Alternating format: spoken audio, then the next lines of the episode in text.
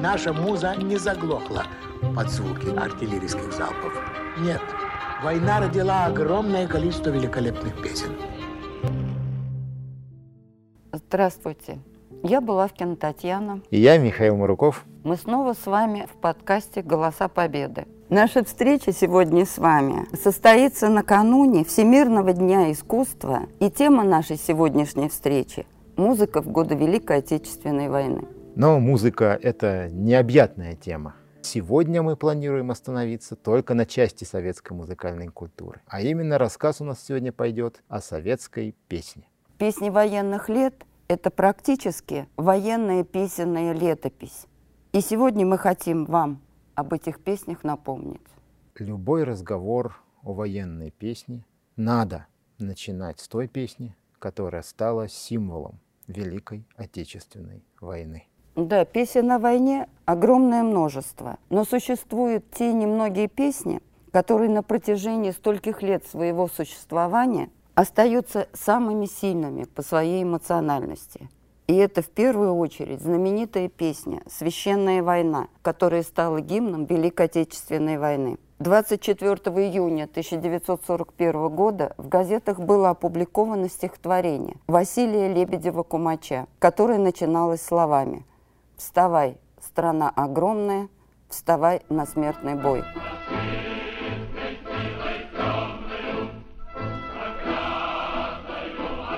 По рассказу самого поэта он написал текст буквально за одну ночь. Этот текст прочитал композитор Александр Александров и тут же начал сочинять музыку. А уже 27 июня газета «Правда» сообщила – что песню исполнит краснознаменный ансамбль красноармейской песни и пляски. И на завтра эта песня была исполнена на Белорусском вокзале перед бойцами, которые отъезжали на фронт. Как вспоминал сам Александров, эту песню всегда слушали стоя, с каким-то особым порывом, святым настроением.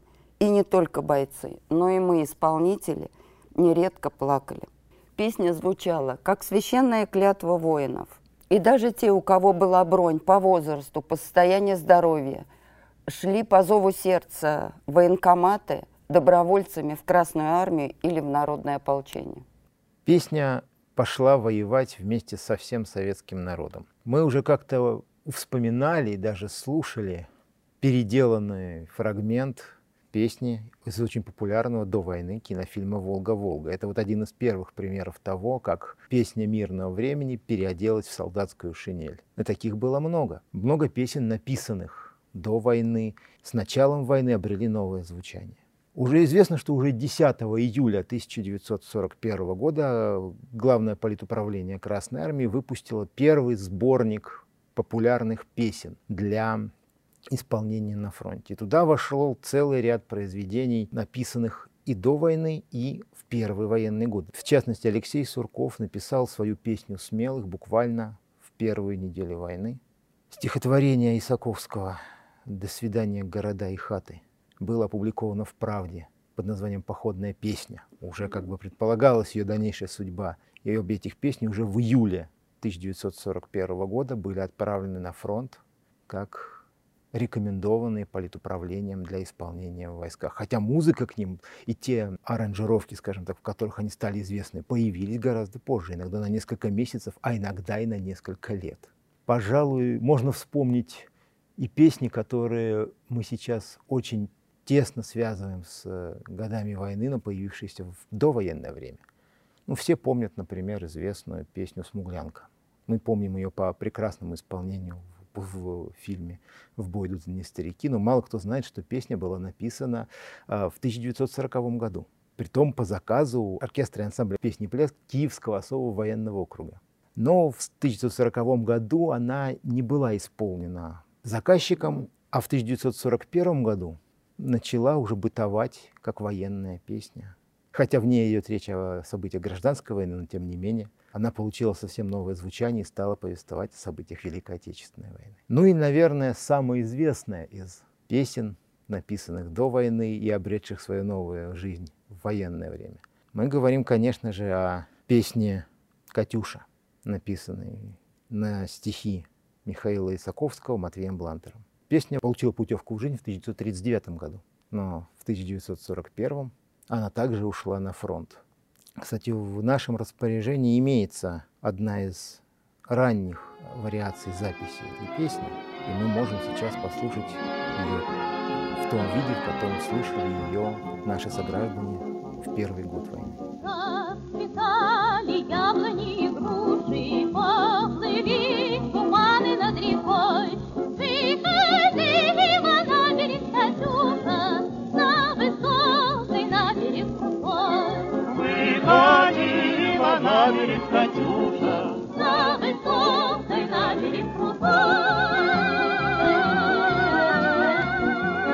Песня приобрела не только музыкальное звучание. Строки о Катюше, которая выходила на берег и заводила свою песню, они оказались очень созвучными еще и истории применения советскими войсками реактивных систем залпового огня в годы Великой Отечественной. И как раз в июле 1941 года Катюшу вовсю пели на фронте, и первые батареи советских реактивных снарядов завели свою похоронную песню для нацистов. Так что да. Немцам можно было бы погревать, что, дескать, еще за два, за два года начала войны их предупреждали, они не верили. Но, тем не менее, эта песня прошла советскими войсками от Сталинграда до Берлина. Пугливые рассказы немецких охранников вдохновили узников польских концлагерей на то, чтобы включить страшного черта Катюшу в свои подпольные лагерные песни. А еще один вариант песни «Катюша» стал в годы войны гимном итальянских партизан. Хотя мы больше привыкли о том, связывать итальянское сопротивление с песней «Белла Чао», но в годы войны сами итальянские партизаны, прежде всего гарибальдийцы, то есть партизаны, руководимые коммунистической партией Италии и ориентировавшиеся на Советский Союз, своим гимном считали именно «Катюшу». Еще одна знаменитая фронтовая песня 1941 года «Давай закурим», товарищ по одной. Композитор Модест Табачников, автор песни батальонный комиссар Илья Френкель. Вот что он говорил, откуда взялся такой странный припев «Давай закурим». Это же повод к общению. И ведь действительно, на фронте все просто. Это лишь фронтовой эпизод. Встретились, вспомнили, закурили, разошлись. О походах наших, о боях с врагами долго будут люди песни распевать. И в кругу с друзьями, часто вечерами, эти дни когда-нибудь мы будем вспоминать. Об огнях пожарищах, о друзьях-товарищах, где-нибудь, когда-нибудь мы будем говорить. Помню я пехоту и родную роту, и тебя за то, что ты дал мне закурить. В военные годы для того, чтобы отразить те или иные события Великой Отечественной войны, те или иные события на фронте, в тылу, в международной жизни, песня использовалась очень широко. Так получилось, что буквально каждому крупному или яркому событию, которое приносили сводки Совинформбюро, тут же находилось через некоторое время свое песенное отражение. Ну, например, фактически в самом конце 1941 года и зимой 1942 появилось сразу две ярких песни военных лет, сошедших, можно сказать, с концертов, с голоса одного и того же творческого коллектива, в которых получила свое отражение целая плеяда интересных событий на самых разных фронтах Великой Отечественной войны. Ну, мы все прекрасно знаем о том, как плодотворно в годы войны продолжал работать Леонид Утесов, его джазовый оркестр и сотрудничавшая с ним дочь исполнителя Эдит Утесова. Фактически на рубеже 1941-1942 года у них появилась интересная музыкальная зарисовка под названием «Гитлеровский вор» или еще известная под таким названием «Вора-вора». Интересна она именно потому, что в ней обыгран мотив песенки из очень популярной в то время комедии «Три мушкетера». Комедия была американская, вышла она в прокат в 1939 году. Как раз на мотив песенки главного героя была построена эта. Там были очень интересные отсылки к событиям уже фронтовой поры. Хвастал Гитлер как-то летом «Захочу блицкрик, завоюю все советы до Урала в миг. Проскочу в Наполеоны в несколько атак, ну а наши батальоны отвечали так. Били-били-били-били, и во вторник, и в четверг, и бомбили, били, били, били, били, и Берлин, и Кенигсберг. Для непосвященных, может быть, это показаться ну, просто фразой. Но ведь на самом деле в августе 1941 года бомбардировщики авиации Балтийского флота под командованием полковника Преображенского, стартовав с аэродромов острова Эзель и Даго, сейчас это Саарема и Хиума, и принадлежат они Эстонии, сбросили свой бомбовый груз на столицу Германии.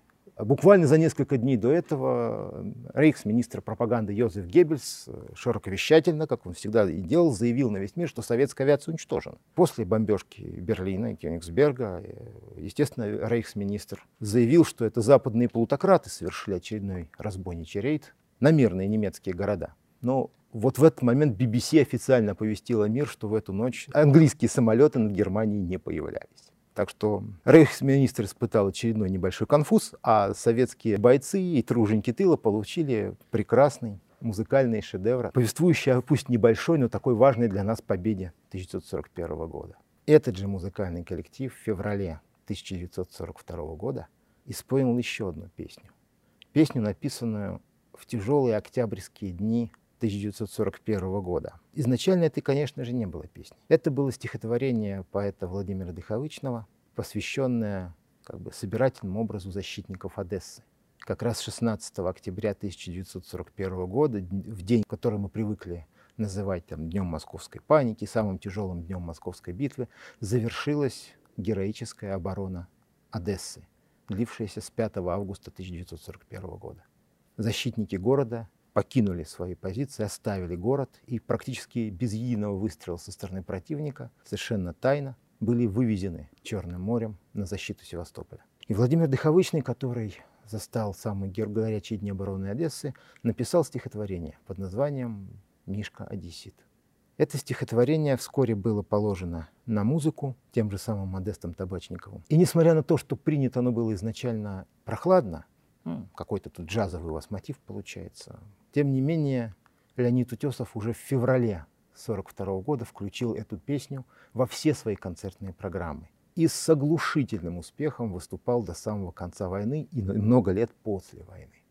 Эта песня стала гимном, естественно, неофициальным, официального так и не было, гимном защитников Одессы. И моряк, Мишка, моряк не плачет и не теряет бодрость духа никогда. Следующая фронтовая песня – это песня защитников Москвы. Она посвящена тревожным и героическим дням обороны Москвы и ассоциируется с документальным фильмом «Разгром немецких войск под Москвой» режиссера Леонида Варламова и Ильи Копалина, вышедшей в 1942 году. Основой картины стали съемки фронтовых кинооператоров на местах военных боевых действий. Из воспоминаний Ильи Копалина. Для фильма требовалась яркая эмоциональная мелодия, а ее не было. Он вспомнил про своего знакомого Алексея Суркова, который недавно вернулся из фронтовой командировки. Тот предоставил ему свои фронтовые тетради, и вскоре Копалин нашел нужное ему стихотворение. Нашли композитора Бориса Макроусова. Это была его первая военная песня. И вскоре с выходом на экраны фильма «Разгром немецких войск под Москвой» ее услышали миллионы зрителей на фронте и в тылу, в Советском Союзе и за рубежом. В 1942 году Американская академия киноискусства присудила фильму «Оскар», признав его лучшим документальным фильмом в 1942 году. В песне идет повествование от лица рядовых бойцов – в атаку стальными рядами мы поступью твердо идем.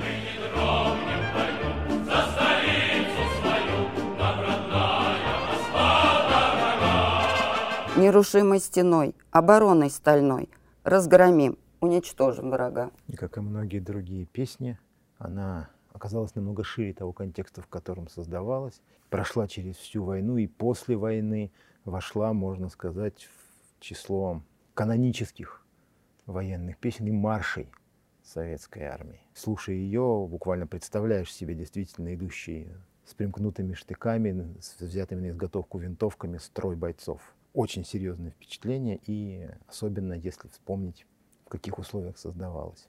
Но ведь оборона Москвы, Московская битва дала ведь не только эту песню. Она дала не только гимн защитников Москвы, но и благодаря ей на свет появился и гимн нашей столицы. Песня «Моя Москва» – одна из лучших песен о Москве, о столице нашей Родины. Слова Марка Лисянского, младшего лейтенанта, военного корреспондента газеты «В бой за Родину». Марк Лисянский э, в своей командировке, проезжая из Ярославля на Калининский фронт через Москву, за ночь написал стихотворение, которое прочитал в журнале «Новый мир» композитор Исаак Дунаевский. Максим Дунаевский набросал ноты будущей песни. Получился тревожный и вместе с тем торжественный марш. Он пытался найти фронтовой адрес Лисянского, у него не получилось.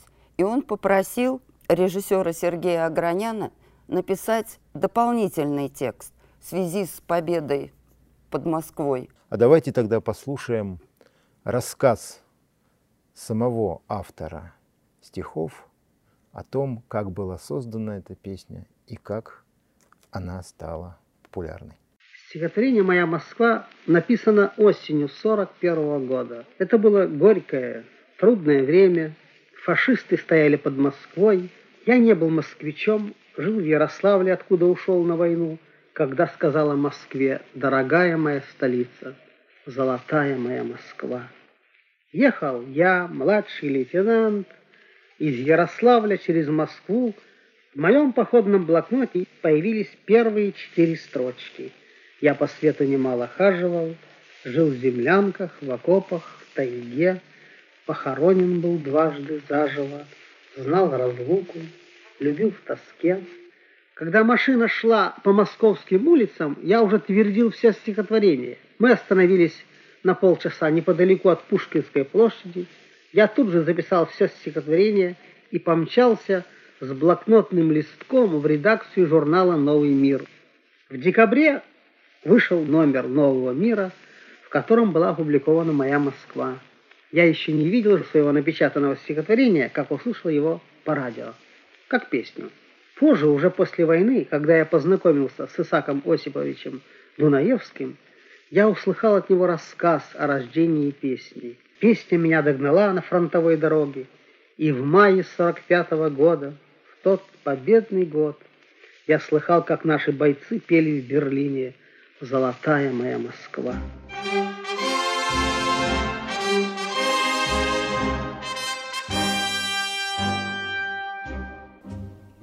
Я по свету немало хаживал, Жил в землянке, в окопах, в тайге.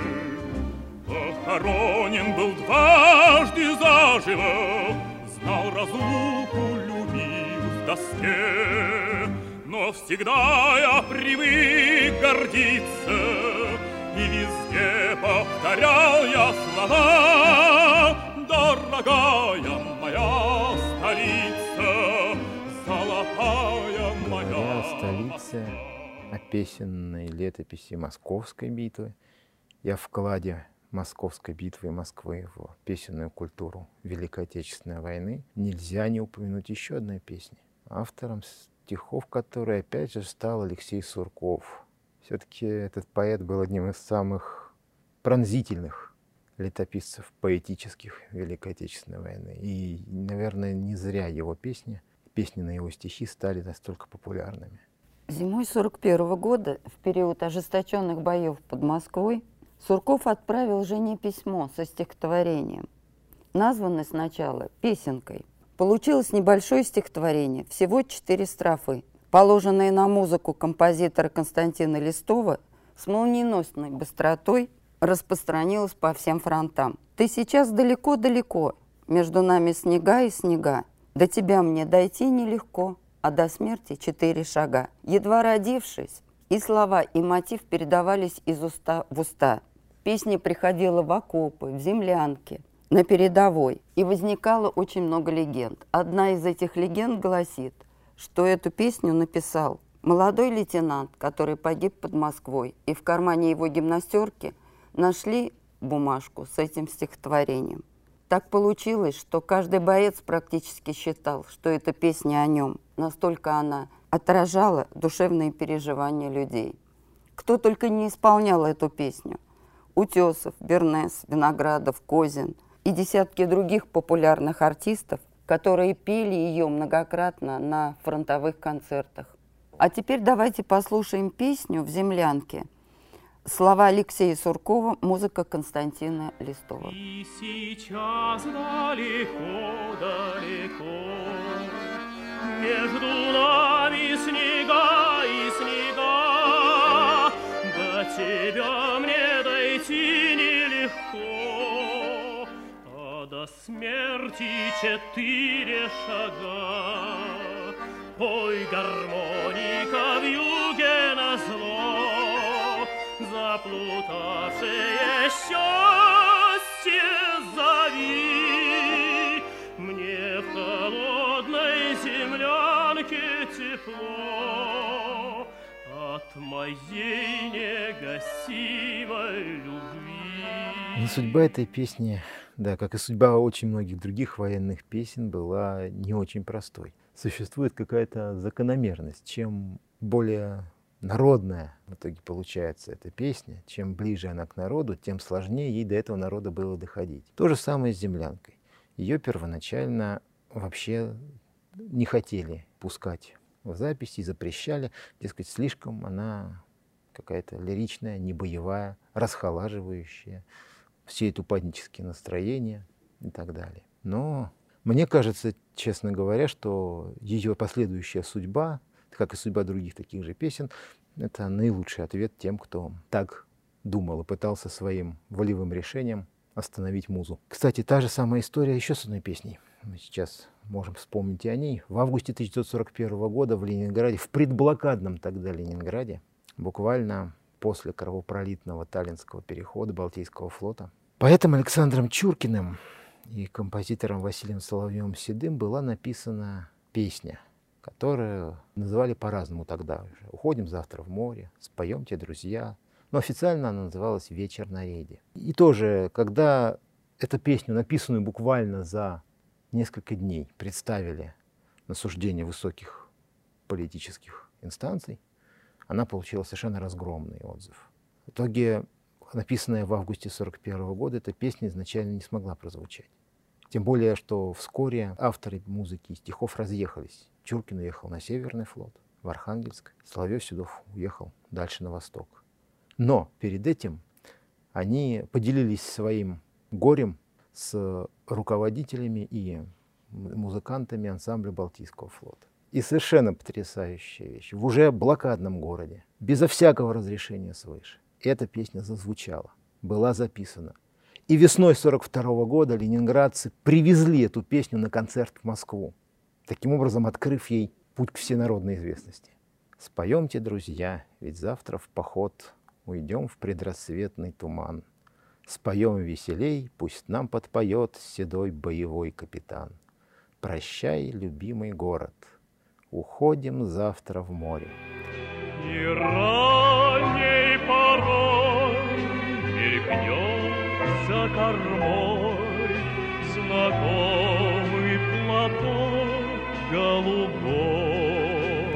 строка припева, как отсылка к еще одной песне, о которой мы с вами сегодня поговорим. Наверное, свидетельство самой тесной связи музыкальной культуры с жизнью людей. Вообще, если же говорить о том, что песни откликались на любые события, песни шли с нашим воюющим народом рука об руку, можем вспомнить еще об одном свидетельстве, которое принадлежит человеку в этой песенной культуре, работавшим много, плодотворно и очень много сделавшим для того, чтобы советская песня стала действенным орудием нашего возмездия, оружием нашей войны и нашей победы. В связи с этим хотелось бы вспомнить еще одну песню, кстати, тоже очень удивительную. В 1942 году, осенью, был опубликован очерк военного журналиста Соловьева «Заветный камень» в одной из газет Черноморского флота. Это была почти баллада о четырех краснофлотцах, которые сумели вырваться в июле 1942 года из павшего Севастополя на шлюпке и дошли до Кавказских берегов.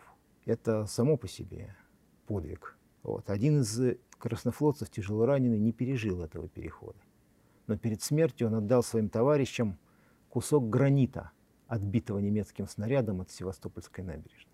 И завещал, когда они вернутся, положить его на место. Эта история, изначально известная только читателям-черноморцам, вдохновила Александра Жарова и Бориса Макроусова, работавших тогда на юге, на написание еще одной песни. Баллады о черноморцах или песни «Заветный камень».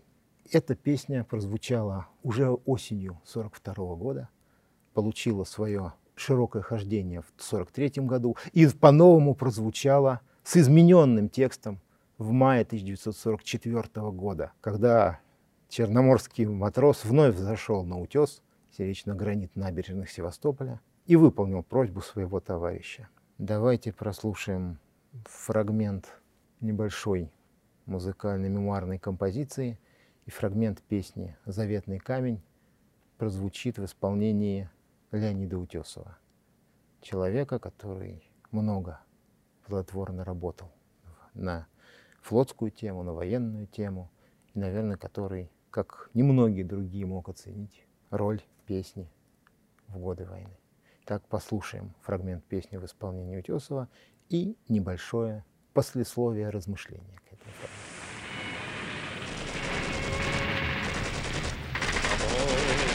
Волны вздымает лавиной Широкое черное море. Последний моряк Севастополь покинул, Уходит он с волнами споря. И грозный соленый бушующего, А шлюпку волну за волной разбивал, Туманной дали не видно земли, Ушли далеко корабли. Как ни странно, существующая формула, что когда пушки гремят, музы умолкают, была опровергнута категорически. И пушки полили, и музы им вторили. Понимаете? Наша муза не заглохла под звуки артиллерийских залпов. Нет. Война родила огромное количество великолепных песен. Кто-то сказал так. Автомат – друг солдата. Песня – его подруга. Партизаны, партизаны, русской славы гордые орлы. Партизаны, партизаны, свято родине. Получилось, что мы прослушали фрагмент еще одной песни, которая тоже подтверждает защищаемый нами сегодня тезис о том, что в песнях создавалась своя летопись Великой Отечественной войны, что песни были и на фронте, и в нашем тылу, и в тылу врага. Уже в летом 1941 года получила известность песня «Ой, туманы мои растуманы, ой, родные леса и луга, уходили в поход партизаны, уходили в поход на врага». Песня, созданная по мотивам народных распевов, стала первой советской песней о партизанах, притом а конкретно о партизанах Смоленщины. На песня, написанная буквально по горячим следам, уже ведь первые советские партизанские отряды на Смоленщину ушли в августе 41 года. И спустя буквально несколько месяцев вся страна услышала о том, как на прощание сказали герои «Ожидайте хороших вестей», и на старой Смоленской дороге повстречали незваных гостей. И после этого партизанская тематика осталась и на страницах советской печати, и в строках советских песен. Притом самое интересное, что песенное воплощение получила, наверное, одна из самых эпических историй борьбы советских людей в тылу врага. Все мы, может быть, помним, что песню и стихотворение шумел суровый брянский лес. История брянских лесов – это история настоящей партизанской цитадели, единственной в своем роде партизанской цитадели э, на оккупированной немецкой территории. Ни один другой лесной массив не давал так часто убежища народным мстителям от карательных экспедиций, от преследования противника. Ни одно, наверное, ни одно из крупных советских партизанских соединений не миновала брянских лесов, ну, за исключением, может быть, лишь отдельных сражавшихся в лесах Беларуси. Отсюда отправлялись в партизанские рейды Наумов, Ковпак, Федоров. Именно против этих лесов были направлены три самых страшных карательных экспедиции германских войск и их местных коллаборационистских пособников в 1942-1943 годах. Именно, именно поэтому песня «Шумел сурово Брянский лес» — это, в свою очередь, гимн советских партизан. Заметьте, как интересно. Каждому, кто сражался на фронте, каждому, кто сражался в тылу врага, народ посвятил свою песню, свой песенный гимн. Давайте отметим еще, что эти песни очень тесно связаны с народной песенной культурой. Значительная часть создавалась как продолжение вот песенных распевов. Песни оказались очень легкими для исполнения в самой разнообразной аудитории, в самой разной обстановке. Это были песни, которые можно было исполнять в любой ситуации.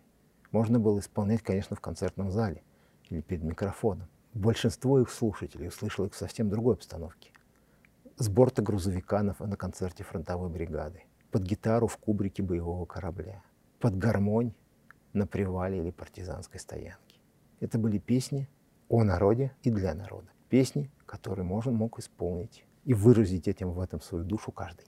Песни отразили наши ожидания победы и наше ликование от начавшихся, от пришедших вновь побед и нашу память о тех, кто до, этой, до этих побед не дожил. Наверное, одно из самых показательных в этом плане станет песня, которую мы предлагаем вам сейчас послушать. У нее есть несколько названий. Хотя официально, изначально она была застольной песней Волховского фронта. И, как вы, надеюсь, сами понимаете, уважаемые друзья, это песня прославления и песня воспоминания всех тех, кто защищал Ленинград тех, кто прорывал блокаду, и тех, кто отдал свои жизни в этих боях. Давайте послушаем эту песню. Помним мы тех, кто командовал ротами, кто умирал на снегу, кто в Ленинград продирался болотами, горло сжимая врагу.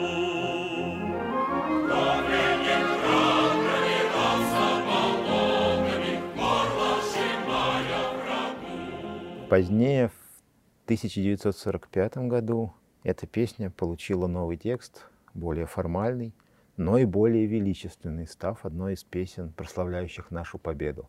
«Выпьем за русскую удаль кипучую, за богатырский народ, выпьем за армию нашу могучую, выпьем за доблестный флот».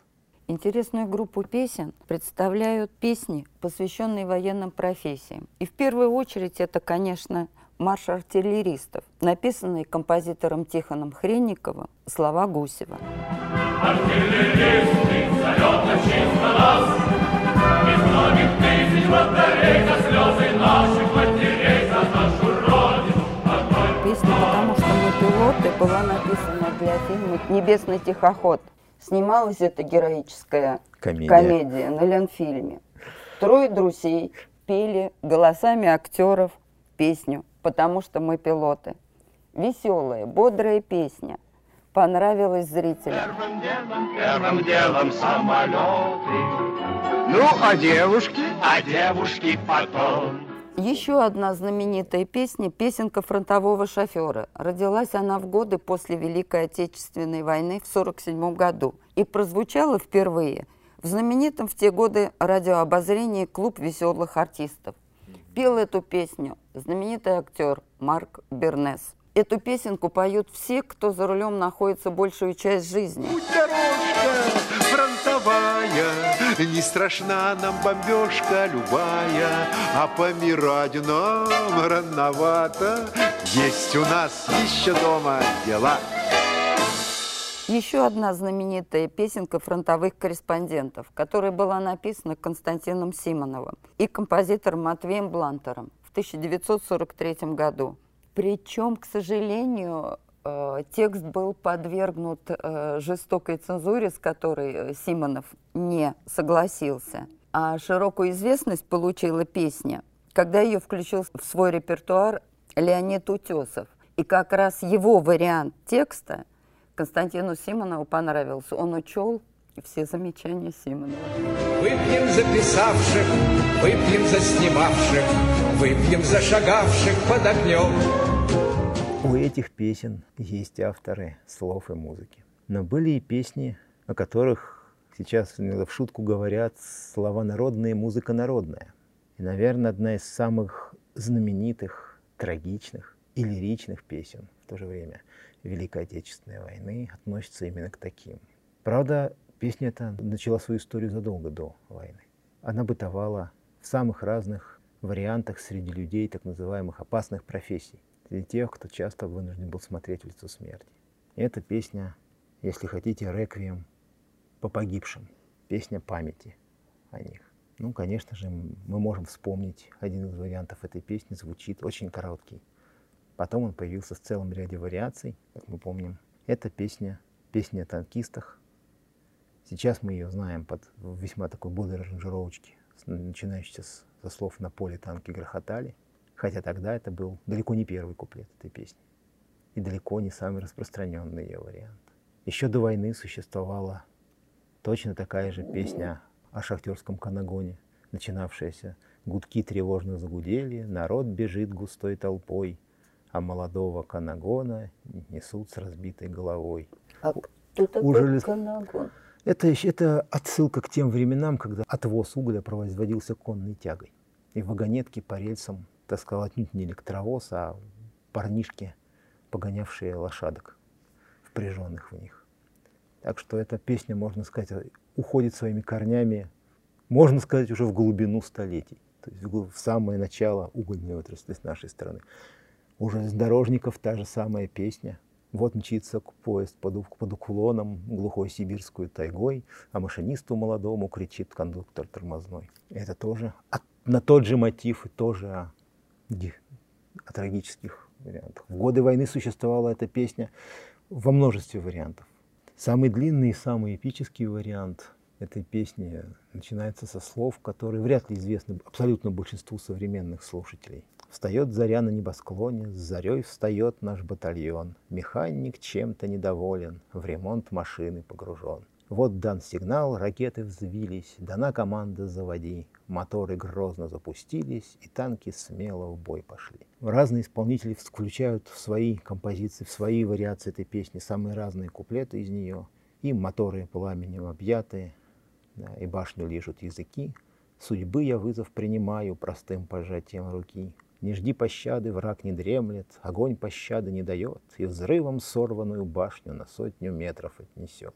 Ну и те строки, которые известны всем и каждому, нас извлекут из-под обломков, поднимут на руки каркас, и залпы башенных орудий в последний путь проводят нас. Честно говоря, я даже не знаю, существовало ли где-то еще такое количество вариаций такой песни, пользовавшейся такой популярностью. Кстати, у летчиков ведь был свой вариант со, с- строками «Машина в штопоре кружится», «Земля стремглав летит на грудь», «Прощай, мамаша дорогая, жена меня не позабудь». Это была песня тех, как я уже говорил, кто каждый день смотрел смерти в лицо. И кому не нужно было никакого напоминания о героизме, о их долге, для кого этот героизм и долг составлял повседневность. И те, кто часто оставался навеки 19-летними.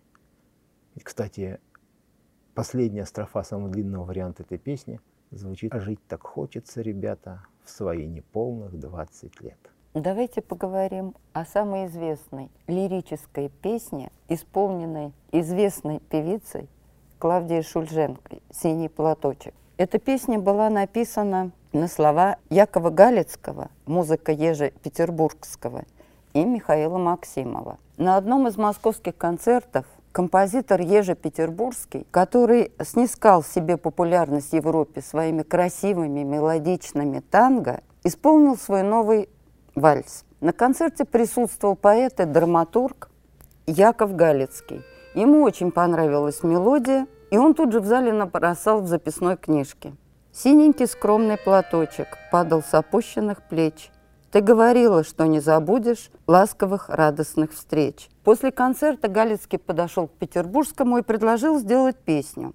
Песня была одобрена. Петербургский предложил дописать несколько куплетов, чтобы получилась настоящая песня. «Синий платочек» сразу полюбился зрителям, и практически в каждом концерте оркестра звучала эта песня. Однажды после концерта к Клавдии Шульженко подошел молодой лейтенант, военный корреспондент газеты «В решающий бой» и предложил новый вариант песни. Из воспоминаний Шульженко Михаил Максимов предложил новый вариант песни. Вот что вспоминает Клавдия Шульженко. «Мне сразу понравились простые, берущие за душу слова.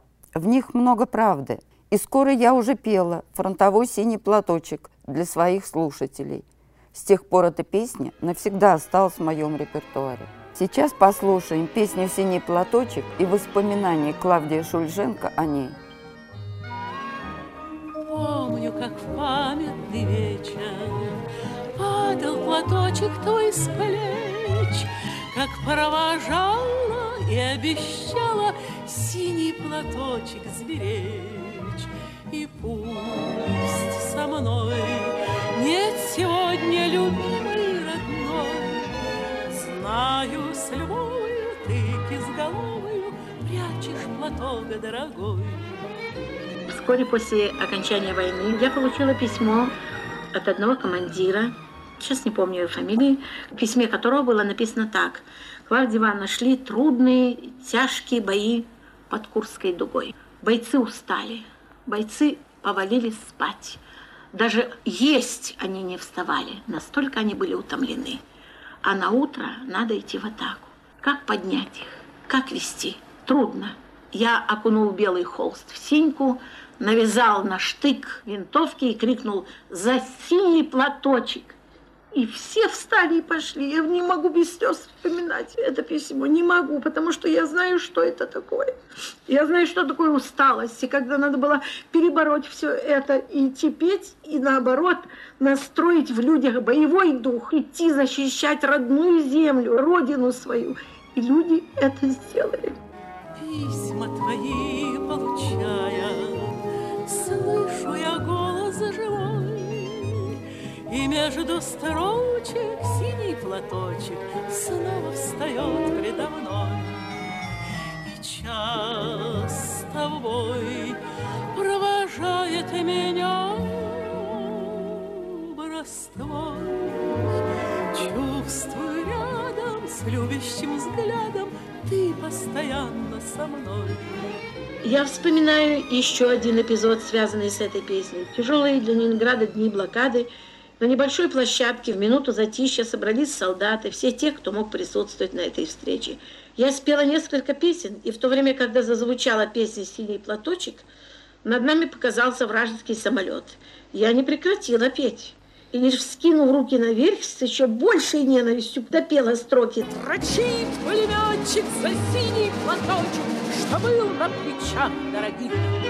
Это был рассказ Клавдии Ивановны Шульженко об истории появления военного варианта песни «Синий платочек» и о тех откликах, которые он вызывал в сердцах его слушателей. В фондах Главархива сохранился еще один интересный фрагмент, который стоило бы сейчас услышать. Это фрагмент радиопередачи, посвященной истории творчества Клавдии Ивановны Шульженко. Автором радиопередачи цитируются воспоминания певицы о том, как же происходила запись песни «Синий платочек» на патефонную пластинку, первая военная запись этой песни, для передачи этой пластинки затем в действующую армию. Мне кажется, это очень интересный рассказ, и его стоит услышать. Навсегда мне запомнилась одна запись. 1943 год, 13 января. В Москве мороз, холод, холод в студиях. Когда я вошла в знакомую аппаратную, не узнала ее. Дом звукозаписи не отапливался. И чтобы отогреть станки, над ними соорудили нечто, напоминающее шатры. Почти полгода здесь не записывали пластинок. Их негде было печатать. Апрелевские и Ногинские заводы перешли на выпуск военной продукции. Но оказалось, что фронту нужны и пластинки — Тогда меня пригласили сделать одну единственную запись — песню «Синий платочек». Не снимая пальто, прошла в студию. Мы начали записывать. Микрофон покрывался инием. Я старалась согреть его своим дыханием, пела так, как, как никогда раньше не пела. Ведь синий платочек, как мне сказали, ждали на всех фронтах. Кончила петь, была уверена, что лучше не смогу, что этот первый вариант должен быть и последним. Но когда я прошла в аппаратную, ко мне навстречу кинулась молодая женщина, вся в слезах оператор Галя Журавлева. «Клавдия Ивановна, Клавдия Ивановна, я испортила запись. Когда вы пели, я, я вспомнила, как провожала своего мужа на фронт, как он в последний раз поцеловал дочку и не смогла сдержать слез. Я и сама не заметила, как они попали на воск и растопили его. Как смогла, я успокоила Галю, а сама подумала, да, таким браком можно гордиться. Надо сказать, что вообще все исследователи советской военной песни отмечают единение лирики и героики. Притом это касалось песен о самых разных сторонах войны, не только о боевых действиях, но и о чувствах людей, переживаемых ими в часы битвы или затишья, и о фронтовом быте. Целый ряд таких песен был создан в Советском Союзе в 1942-1944 годах. Здесь можно было бы вспомнить «Солдатский вальс», музыка Никиты Богословского, слова Владимира Дыховечного. Никита Богословский вспоминает, Месяца примерно за три до окончания войны, когда исход ее был уже предопределен, я прочитал в одной из газет корреспонденцию с фронта, где рассказывалось о том, как миллионы советских солдат с нетерпением ждут с оставшими для них далеким домом, с родными, любимыми и близкими. И я счел совершенно необходимо написать об этом песню. А Богословский решил позвонить своему приятелю, фронтовику Владимиру Доховичному. Но телефон того был занят. Тогда в нетерпении он позвонил Леониду Утесова, которого предполагал, что он будет первым исполнителем песни. Все телефоны были заняты. Когда, наконец, они все трое созвонились, оказалось, что они, трое, одновременно прочитали сообщение в «Комсомольской правде», одновременно решили, что это будет песня и что ее исполнит Леонид Утесов. Давайте послушаем «Солдатский вальс». Неверность ни долг не забыли, но все же признаемся, друг, что мало когда-то любили мы наших бесценных подруг. Всю нежность свою, что в смертном бою солдат берегли мы с тобой. Мы в сердце своем жене принесем, когда мы вернемся домой. Поем о боях, о старых друзьях, когда мы вернемся домой. Солдатский вальс, офицерский вальс, случайный вальс. И, наверное, рассказ о военной лирике будет не полон упоминания еще некоторых песнях. Судьба некоторых из которых сложилась даже в какой-то степени драматично. Тот же Никита Богословский еще в 1942 году на стихи Владимира Агапова написал песню для фильма «Два бойца», которая должна была прозвучать еще тогда. Но выпуск кинофильма был задержан, фильм был официально датировался 1943 годом, а фактически вышел на экран только в конце этого года. Но что самое интересное, к этому времени песня на их стихи уже прозвучала до выхода фильма. А все дело было в том, что творческий коллектив не мог не поделиться, кажется, как им показалось, удачной находкой со своими коллегами, в том числе с Леонидом Утесовым, которому эта песня ужасно понравилась. И он из наилучших побуждений включил ее в одну из своих концертных программ. Таким образом получилось, что когда на экраны страны вышел фильм «Два бойца», Марк Бернес, игравший в этом фильме одного из главных героев Аркадия Дзюбу, как бы исполнял песню Леонида Утесова. Хотя на самом деле эта песня была написана для него, под его исполнение и для этого фильма. Но великий талант, талант всегда и везде. И хотя в исполнении Утесова эта песня тоже имела определенное хождение, всей стране она известна, всей страной она любима именно в том варианте, в котором она звучит в исполнении Марка Бернеса. Песня «Темная ночь». Темная ночь, только пули свистят по степи, Только ветер гудит в проводах, Тускло звезды мерцают. В темную ночь ты, любимая, знаю, не спишь, И у детской кроватки тайком ты слезу утираешь. Как я люблю глубину твоих ласковых глаз, Как я хочу к ним прижаться теперь губами.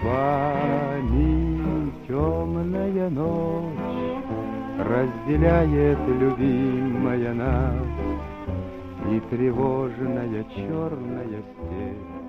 Уважаемые друзья, те, кто послушает эту песню, не поленитесь, найдите в интернете, если возможно, ролик, где приводятся соответствующие кадры из кинофильма, поскольку Марк Бернес не просто пел эту песню, он ее исполнял. Вы увидите эту землянку, освещенную тусклым светом коптилок с протекающей крышей, вода из которой льется в котелки и в гильзы. Вы увидите, как, слушая эту негромкую, тихо исполняемую под гитарный перебор песню, забывают о своих делах бойцы, кто, кто писал письмо, кто что-то читал, кто отдыхал, и как недвижимо стоят сменившиеся с поста часовые в своих плащ-палатках с автоматами, с которых ручьем идет вода, боясь лишним неосторожным движением нарушить магию этой песни, разрушить эту атмосферу. Это один из самых, наверное, сильных и кинематографических, и музыкальных моментов в этом фильме. И песня не зря получила такую известность, как и еще одна песня. Мы уже упоминали в нашей сегодняшней беседе о том, что многие советские песни того времени как будто писались специально под исполнение в кругу бойцов на привале, под гармонь, под самый распространенный, наверное, на тот момент инструмент, который можно было носить с собой взять и на борт корабля, и в боевое отделение танка, и в вещмешок. И, наверное, не зря в этих песнях, и конкретно в той песне, о которой сейчас пойдет речь, очень много прямых отсылок и прямых параллелей с солдатской энциклопедией Великой Отечественной войны, с поэмой Василий Теркин. Это была песня того же Соловьева Седова на стихи Алексея Фатьянова. Задумывалась авторами как своего рода музыкальная, музыкальный отклик на Василия Теркина. Так в нашем подкасте звучит песня «На солнечной поляночке». На солнечной поляночке дугою Выгнуть бровь парнишка на тальяночке Играет про любовь. Про то, как ночи жаркие с подружкой проводил, Какие полушалки ей красивые дарил. Играй, играй, рассказывай, тальяночка сама О том, как черноглазая Говоря о лирике, в отражении фронтового и фронтовой и тыловой жизни, не стоит забывать и о том, что в Советском Союзе песня, как и слово, всегда рассматривалась еще и как оружие. И в годы войны оружием служила песня сатирическая. Ну, а здесь, говоря о песенной сатире, которую вспоминали участники войны, никак не обойтись, никуда не деться без творчества Леонида Утесова. Совершенно замечательная сатирическая композиция, заметьте, потом опять же на довоенную мелодию, получившая совершенно новое звучание. Всем несостоявшимся покорителям мира и делителям шкуры неубитых медведей, можно сказать, посвящается барон фон дер Пшик. Барон фон дер Пшик, покушайте русский шпик, давно собирался и мечтал. Любил он очень шик, стесняться не привык, заранее о подвигах кричал. Орал по радио, что в Ленинграде он, как на параде он, и ест он шпик, что ест он и пьет, а шпик подает под клюквою развесистый мужик. Ну, не только о бароне фон Рапшике пел в годы войны утесов, чтобы, может быть, раскрыть еще одну сторону и его таланта, и песенной культуры времен Великой Отечественной войны. Вспомним еще об одной песне. Она интересна тем, что это, наверное, одна из немногих двуязычных песен, которые звучали в эфире советского радио в годы войны. И это не случайно, поскольку в основу ее легла американская песня. Песня «Coming in in a wind and a prayer». Песня летчиков американской стратегической авиации, совершавших дневные налеты на Германию с 1942 года. Эта песня появилась в эфире американского радио в 1943 году, и буквально в течение месяца или двух был создан русский перевод. Отнюдь не точный, потому что, ну, лететь можно, на одном крыле лететь можно, но вот с молитвой советским летчикам летать не рекомендовалось. Поэтому эта песня, получившая в исполнении Леонида и Эдит Утесовой название «Бомбардировщики», получила немного иной, иное звучание, иной текст. Но в общем и целом, как свидетельствовали ветераны, смысл был передан Мы ползем на последнем крыле, Бак пробит, хвост горит, но машина летит на честном слове и на одном крыле. Раз уж мы вспомнили песни наших союзников, надо вспомнить и нашу песню о союзниках. Притом она оказалась настолько нашей и настолько о союзниках, что очень многие, кто слышал ее после, считали, что это просто перевод соответствующей английской или американской песни. В 1942 году в блокадном Ленинграде поэт Соломон Фагельсон, сотрудничавший с музыкальными коллективами Балтфлота и Ленинградского радио, предложил текст на музыку довоенной американской песни Уизи М. Или вполне возможно, что он не имел под рукой американского исполнения 1933 года, но имел немецкое 1938 года, известное, ходившее тогда под названием «Танте Анна». Тем не менее, несмотря на совершенно непатриотичную мелодию, которая не имела никакого отношения ни к антигитлеровской коалиции, ни к э, тематике, в 1942 году в Ленинграде была записана, сразу же стала хитом Балтийского флота – а через буквально через несколько месяцев и хитом Северного флота песня Джеймс Кеннеди. Песня, которая, особенно для моряков Северного флота, была прямо-таки прямо -таки на злобу дня, ибо в ней повествовалось о бравом английском моряке, который участвует в проводке полярных конвоев с оружием в Советский Союз. На эсминце капитан Джеймс Кеннеди, гордость флота англичан Джеймс Кеннеди. Да, начиналась она.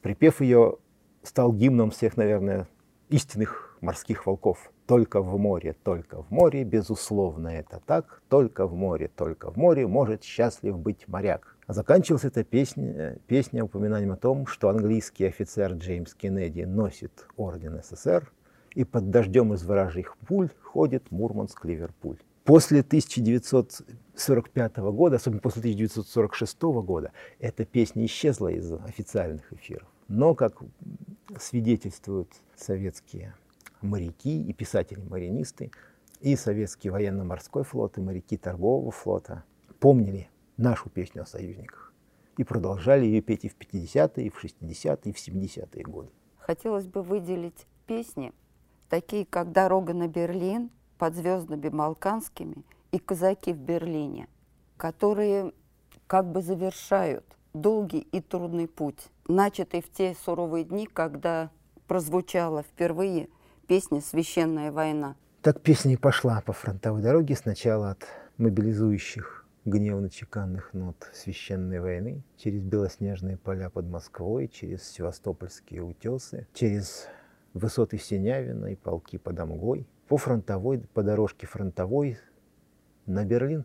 Недаром одна из самых популярных песен, которая звучала то время песня «Дорога на Берлин». Песня, которая отразила наше победное шествие на Запад, пусть и в немного легкомысленной, казалось бы, форме, но на самом деле очень прочно западавший, этот незамысловатый мотив и простые слова очень прочно западали в память всех, кто эту песню слышал, и до невероятия точно соответствовали, как говорится, требованиям момента. С боем взяли город Брест, город весь прошли, и последние улицы название прочли. А название такое, право слово боевое, Люблинская улица по городу идет, Люблинская улица на запад в нас ведет. С боем взяли город Люблин, Город весь прошли, и последние улицы названия прочли. А название такое, право слово боевое, Варшавская улица по городу идет. Значит, нам туда дорога, значит, нам туда дорога. Варшавская улица на запад нас ведет. Ну и, естественно, эта песня пелась еще до Берлинской операции, но с боем взяли мы Варшаву. И, соответственно, последнее операционное направление уже появилось не только на картах первого белорусского, первого украинского фронтов, но и в советских песнях. Точно так же, как на южном крыле Советско-Германского фронта стихи Михаила Исаковского вопрошали «Где же вы, где же вы, о Чикарии, где ж ты, мой родимый край?» Впереди страна Болгария, позади река Дунай. Советский солдат пересек историческую границу Российской империи, Советского Союза и ушел в освободительную миссию на Балканы, в те места, о которых потом будет сложено еще много песен, которые поют до сих пор. Ну, можем вспомнить песню Алёши.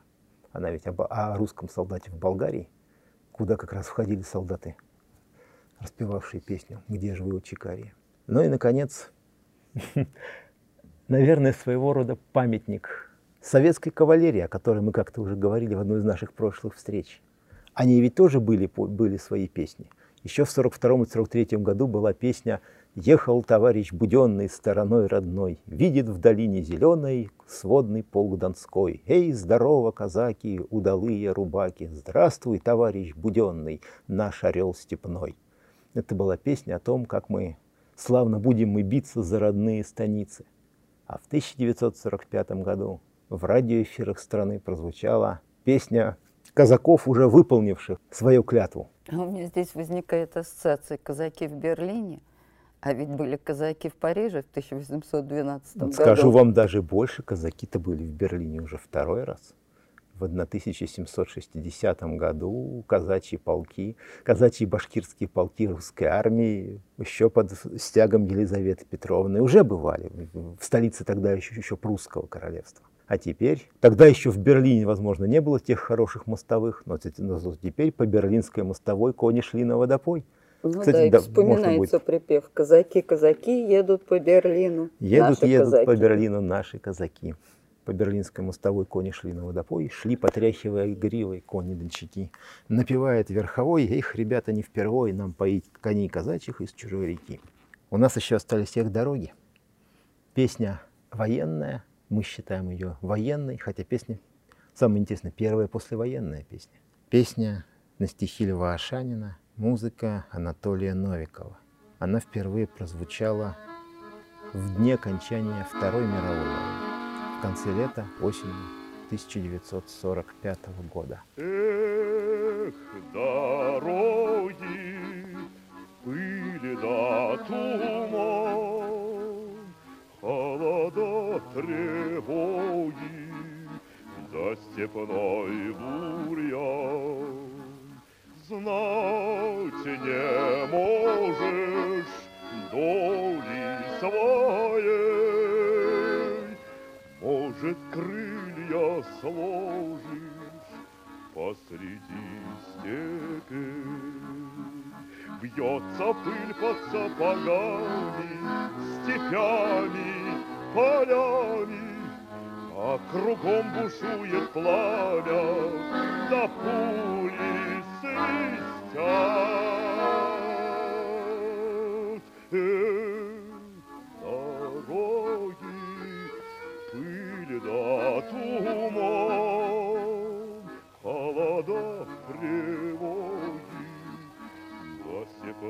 Не могу об этой песне говорить равнодушно каждый раз. Наверное, для Великой Отечественной войны существуют ну, песни этапы, песни символы. Вот если общим символом Великой Отечественной, как исторического явления, стала священная война, то символом солдатского труда, всех его тягот и всего ее безмолвного героизма стала песня «Эх, дороги».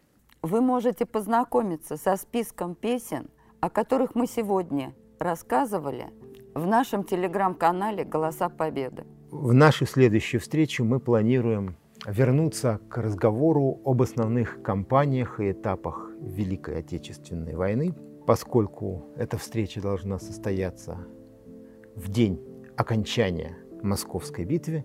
Предметом нашего разговора будет история битвы за советскую столицу. С вами были Булавкина Татьяна и Михаил Маруков. Всего вам доброго! До свидания.